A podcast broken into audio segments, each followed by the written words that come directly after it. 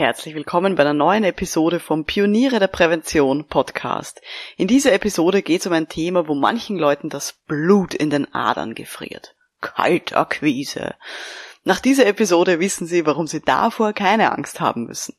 Schön, dass Sie mit dabei sind. Um in Betrieben wirklich etwas zu bewegen, braucht es mehr als Fachwissen. Pioniere der Prävention Psychologische Impulse für Ihren Erfolg in Arbeitssicherheit und Gesundheitsmanagement. Veronika Jackel inspiriert Präventionsexpertinnen und Experten mit Empathie und Energie. Profitieren auch Sie vom Know-how der erfahrenen Arbeitspsychologin Veronika Jackel.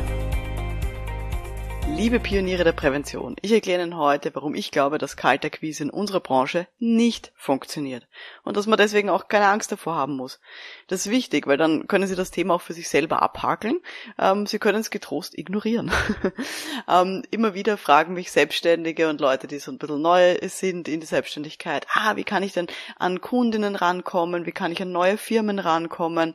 Und die meisten glauben, dass man da eine ganz spezielle Taktik, ein spezielles Vorgehen braucht um all die Firmen in der Umgebung beziehungsweise im eigenen Einzugsgebiet anzusprechen. Also so ein bisschen die Frage, soll ich Flyer verschicken? Soll ich einen Seminarkatalog zusammenstellen und den verschicken? Soll ich einfach durchtelefonieren? Oder soll ich auf LinkedIn irgendwie zehn Geschäftsführungen pro Tag anschreiben? Wenn ja, mit welchem Text? Und so weiter. Und die Leute hoffen, wenn sie das machen, dass irgendwer die eigene Dienstleistung dann schon brauchen wird ähm, und dann buchen wird. Ähm, und so ein bisschen die Idee, wenn man zu wenig Aufträge hat, dann muss ich einfach nur den ganzen Tag Kaltakquise machen, durchtelefonieren oder eben Sachen verschicken und dann wird sich mein Auftragsbuch schon füllen, dann wird mein Kalender schon voll werden. Und vielleicht hatten Sie selber auch schon mal diese Gedanken. Ich kenne das ja ein bisschen von mir selber jedenfalls. Ich bin ja seit bald 13 äh, Jahren selbstständig und natürlich gab es da auch Zeiten, wo es mal mühsamer war mit Aufträgen. Und dann googelt man halt einfach so ein bisschen im Internet herum, wie komme ich an neue Kunden und dann landet man sehr schnell bei so Vertriebsmenschen, die dann Kaltakquise empfehlen. Ja, und die empfehlen dann manchmal eben so Kaltakquise-Techniken wie Telefonanrufe oder eben das zahlreiche Verschicken von Seminarkatalogen, Angebotskatalogen und so weiter. Aber ganz ehrlich, das funktioniert in unserer Branche nicht. Es funktioniert vielleicht für einzelne große Firmen, für Leute, ähm, die sich den ganzen Tag damit beschäftigen wollen. Und vielleicht hat jemand mal damit Glück. Aber das funktioniert nicht systematisch. Und ich erkläre Ihnen gerne warum. In unserer Branche braucht es einfach sehr, sehr viel Vertrauen in den Anbieter und es kommt auch sehr auf den persönlichen Zugang an. Also egal, ob das jetzt Arbeitssicherheit ist, betriebliche Gesundheitsförderung, Arbeitspsychologie, Arbeitsmedizin. Es geht immer darum, mag die Geschäftsführung oder der Auftraggeber, die Auftraggeberin die Denkweise von der anbietenden Person. Kann man als Geschäftsführung persönlich mit dem Anbieter, der Anbieterin ja wirklich auf einer Wellenlänge sein? Vertraue ich deren Denkweise und deren Empfehlungen? Wenn das nicht der Fall ist, kann man eh nicht gut miteinander arbeiten. Und ganz ehrlich, also ich kaufe schon keine Pizza von Pizzalieferanten, die mir halt so Prospekte in den Briefkasten werfen, wenn ich die nicht kenne und vor allem wenn ich nicht mal weiß, wie das Ladenlokal aussieht. Da gehe ich lieber immer zum gleichen Pizzalokal bei mir gleich um die Ecke. Und die ganzen Lieferanten, die mir halt dann irgendwie Prospekte reinwerfen von irgendwelchen anderen Pizzageschäfteln, die werfe ich weg, umgeschaut. Und stellen Sie sich das mal vor. Ähm, ein Steuerberater ruft Sie an untertags und Sie sind gerade in einem Telefonat äh, oder in einem Videocall mit einem Kunden, würden Sie dann wirklich die Zeit investieren, um sich das Angebot von dem Steuerberater anzuhören? Würden Sie sich freuen, dass der Steuerberater Sie jetzt gerade anruft und fragt, ob Sie einen Steuerberater vielleicht brauchen? Oder ähm, wenn der Ihnen einen Angebotskatalog zuschickt, würden Sie den dann aktiv anrufen und sagen, ja, lieber Steuerberater, oh, ich sehe, Sie machen auch Lohnverrechnungen, können wir mal drüber reden? Würden Sie einen Steuerberater buchen, den Sie überhaupt nicht kennen und der Ihnen auch nicht empfohlen wurde? Wahrscheinlich eher nicht. Wahrscheinlich würden sie ihn eher am Telefon oder eben äh, so, wenn der, wenn der sie, sie kontaktiert, würden sie wahrscheinlich dann eher abwimmeln. Die Post würden sie vielleicht sich nochmal irgendwo hinlegen, aber wahrscheinlich dann irgendwann auch wegschmeißen. Wenn ich einen Steuerberater aber persönlich kennenlerne, zum Beispiel auf einer Konferenz, ähm, und wir tratschen dann miteinander und ich unterhalte mich mit dem, der ist mir sympathisch und vielleicht lässt auch nebenbei so ein, zwei Tipps fallen, ähm, wie ich Steuern sparen kann, wie ich weiß nicht, äh, meine, meine Rechnungen besser schreiben kann, schneller schreiben kann, wie auch immer, dann ist die Wahrscheinlichkeit sehr hoch, dass ich mir mal ausrechnen lasse, was seine Dienstleistung jetzt für mich kosten würde als Selbstständige, wenn es einen Anknüpfungspunkt gibt. Oder wenn mir eine gute Bekannte, weiß ich nicht, die halt ebenfalls selbstständig ist, wenn mir die von ihrem Steuerberater vorschwärmt, dann ist auch die Wahrscheinlichkeit groß, dass ich mich bei dem mal melde, wenn ich mit meinem aktuellen Steuerberater, meiner aktuellen Steuerberaterin nicht zufrieden wäre. Das ist übrigens genau der Grund, ähm, wie ich zu meinem aktuellen Steuerberatungsfirma gekommen bin. Nämlich, dass mir eine gute Bekannte, die ja auch selbstständig ist, vorgeschwärmt hat und gesagt, ah, der ist super und ah, der macht alles elektronisch und online und das geht so schnell und das ist alles professionell und ähm, trotzdem sozusagen zu sehr vernünftigen Preisen. Dann habe ich mich bei dem gemeldet, wie ich dann beschlossen habe, ich brauche einen Steuerberater ähm, und bin jetzt eben von der Firma vertreten. Und so kann es dann laufen. Es ist einfach ein bisschen was anderes, ähm, wenn es eine komplette Kaltakquise ist und ich einfach nur angerufen werde von irgendwem, der sagt, ah, ich möchte Ihnen da, kann ich mal mit Ihnen reden? Haben Sie zehn Minuten Zeit? Denke ich mal, nein, meine Zeit ist wertvoll. Ähm, sicher nicht, ähm, kann mir mal was schreiben, aber wenn es keinen Anhaltspunkt gibt für so ein Gespräch, dann ist es sehr, sehr schwierig. Vor allem eben in Branchen, die Vertrauen brauchen. Und deswegen habe ich jetzt dieses Beispiel genommen von der Steuerberatung, weil natürlich mit finanziellen Aspekten braucht man viel Vertrauen. Und mit Sicherheit und Gesundheit ist es genau das Gleiche. Das ist was sehr sehr, ja, persönlich hätte ich jetzt schon fast gesagt, aber sozusagen es ist ein Kernthema in jeder Firma, ähm, der Umgang auch mit den Beschäftigten und deswegen braucht es einfach auch Vertrauen. Natürlich ist es, wie gesagt, was anderes, wenn ich Gespräche führe mit neu, mit potenziellen Neukunden, wo es schon einen Grund gibt, warum ich mich dann an diese Firma wende, ähm, warum ich da Angebote vielleicht mache und so weiter. Und an der Stelle möchte ich gerne ähm, ein Interviewteil einspielen, nämlich mit der Michaela Stockinger. Die ist Arbeitspsychologin und die habe ich interviewt in der Podcast-Episode Nummer, ist schon eine Zeit her, 24. Podcast-Episode 24 war das, mit dem Titel Die Oma als unternehmerisches Vorbild. Und die Michaela Stockinger ähm, erzählt uns da in dieser Podcast-Episode ein bisschen, wie sie eben an neue Firmen, an neue Firmenkunden rankommt. Hier mal ein kleiner Ausschnitt. Was funktioniert denn für dich gut, damit du an neue Kunden rankommst, dass du neue Kunden noch akquirieren kannst? Naja, ich, ich denke mal, man muss einfach immer wachsam sein. Ja, also man muss neugierig bleiben, äh, zum Beispiel auch die Wirtschaftsnachrichten lesen. Also ich bin ein sehr, sehr medialer Mensch. Äh, ich lese viel Zeitungen nach wie vor. Ähm, schaue mich um, höre mich um, ähm, mache mir dann sozusagen bei manchen ein gewisses Bild und dann rufe ich an. Ja, also das äh, ja, kommt schon vor. Ja, also ich, ich glaube einfach, ähm, diese, diese Aktivität, also diese, diese, dieses ständige äh, sich beschäftigen mit, mit Unternehmensentwicklungen, äh, auch, auch ein bisschen zu selektieren, was würde mich interessieren. Ja? Also welches Unternehmen würde mich interessieren.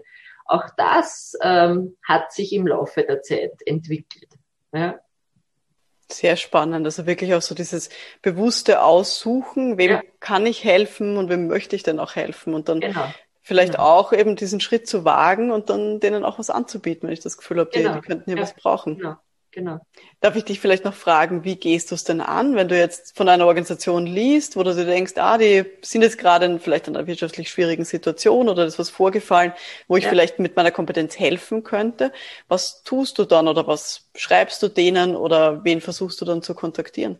Naja, ich werfe mein Netzwerk an. Ja, also ich, ich bin auch, ich meine, ich muss sagen, das ist meistens dann im regionaleren Umfeld. Ja, und ähm, äh, erstens einmal ist Österreich nicht wahnsinnig groß und Niederösterreich schon gar nicht. Also flächenmäßig schon, wir sind das größte Bundesland, aber man kennt sehr, also ich kenne halt schon sehr viele Leute.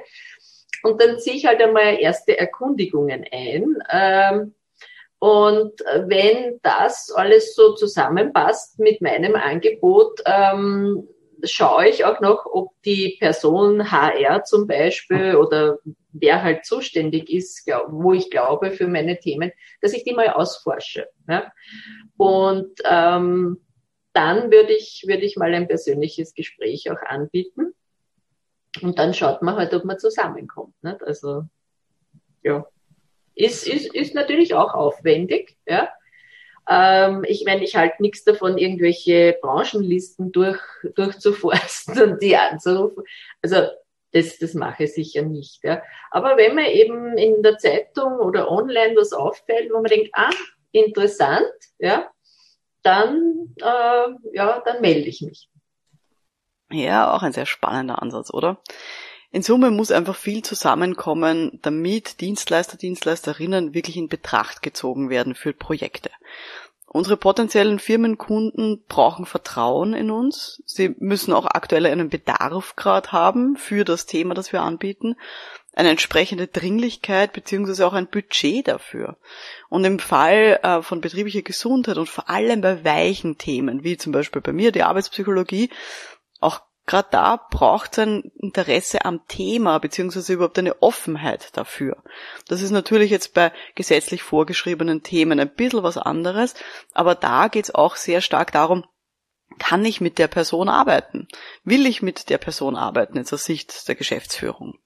Und ich muss sagen, so diese richtige Kaltakquise, dieses Durchrufen von elendslangen Listen oder E-Mails verschicken an irgendwelche Firmen, das ist was, das hat bei mir noch nie funktioniert. Vielleicht habe ich es noch nicht intensiv genug gemacht, vielleicht war ich nicht hartnäckig genug, vielleicht habe ich nicht genug Frustrationstoleranz, um 100 Firmen anzurufen und 99 Mal abgewimmelt zu werden. Vielleicht. Aber in meinen ganzen Gesprächen auch mit vielen anderen PräventionsexpertInnen, die haben mir gezeigt, ich bin nicht die Einzige. Den meisten geht's so. Die meisten denken sich, uh, Kalterquise, will ich nicht machen ich kenne persönlich niemanden, der sagt, yay, Kalterquise, lass uns Leute durchrufen, die wir nicht kennen und uns Abfuhren irgendwie einholen. Und im Oktober 2022, im letzten Oktober, hatten wir in der Online-Akademie für Pioniere der Prävention das Monatsthema Marketing. Und da haben wir mal bei einem virtuellen Treffen so gesammelt, welche Marketingmethoden die verschiedenen Mitglieder so einsetzen. Und das waren eben Mitglieder von unterschiedlichsten Themenfeldern her. Und es hat tatsächlich nur eine Person damals gesagt, ähm, sie versucht regelmäßig telefonische Kaltakquise, um damit dann einen Termin vor Ort zu bekommen.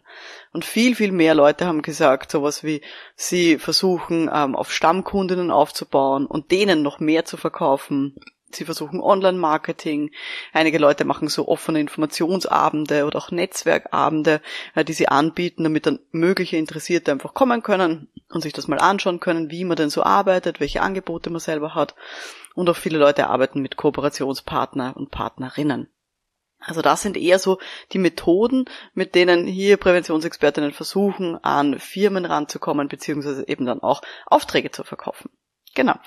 Ähm, zu diesem Thema des Aufträge reinholens und eben neue Projekte dann auch an Land ziehen, da gibt's ganz viele Inhalte, eben auch bei uns in der Online-Akademie Pioniere der Prävention, weil das natürlich für Selbstständige super wichtig ist. Und es geht ganz häufig einfach um Warmakquise und wenn man da dazu kommt, da gibt's zum Beispiel Inhalte, ähm, ich lese mal kurz vor, was wir da so haben in der Bibliothek, Business-Netzwerk aufbauen, ein eigenes Buch als Marketing-Tool, Interesse wecken durch Content-Marketing, Social Media im Arbeits- und Brandschutz, Website-Aufbau und dann gibt's noch einen großen Hauptkurs, der heißt Kundenakquise. So gewinnen Sie neue Aufträge. Also alle, die jetzt schon dabei sind bei den Pionieren der Prävention, schaut gerne mal rein in die Bibliothek. Wie gesagt, da gibt's ganz, ganz viele Inhalte, wie ihr zu neuen Aufträgen kommen könnt und sehr viele konkrete Tipps, wie ihr da so vorgehen könnt. Genau. Jetzt würde mich natürlich auch interessieren, wie ist das bei Ihnen? Welche Art von Kundenakquise hat bei Ihnen denn schon gut funktioniert und was möchten Sie vielleicht so aufbauen?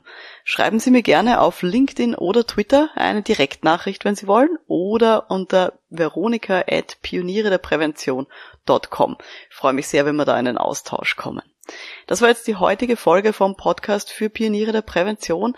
Wenn Sie dieses Thema interessiert, habe ich noch vier Podcast-Episoden, die ich Ihnen da weiterempfehle, ähm, weil das Sie auch äh, sehr spannend finden könnten und da könnte es weitergehen für Sie. Also Podcast-Episode Nummer 13. Da erzähle ich fünf Wege, wie Sie mehr Geld verdienen können.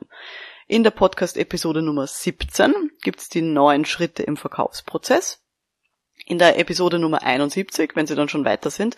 Ähm, in der Nummer 71 geht es darum, das nehme ich mit zum Erstgespräch in eine Firma.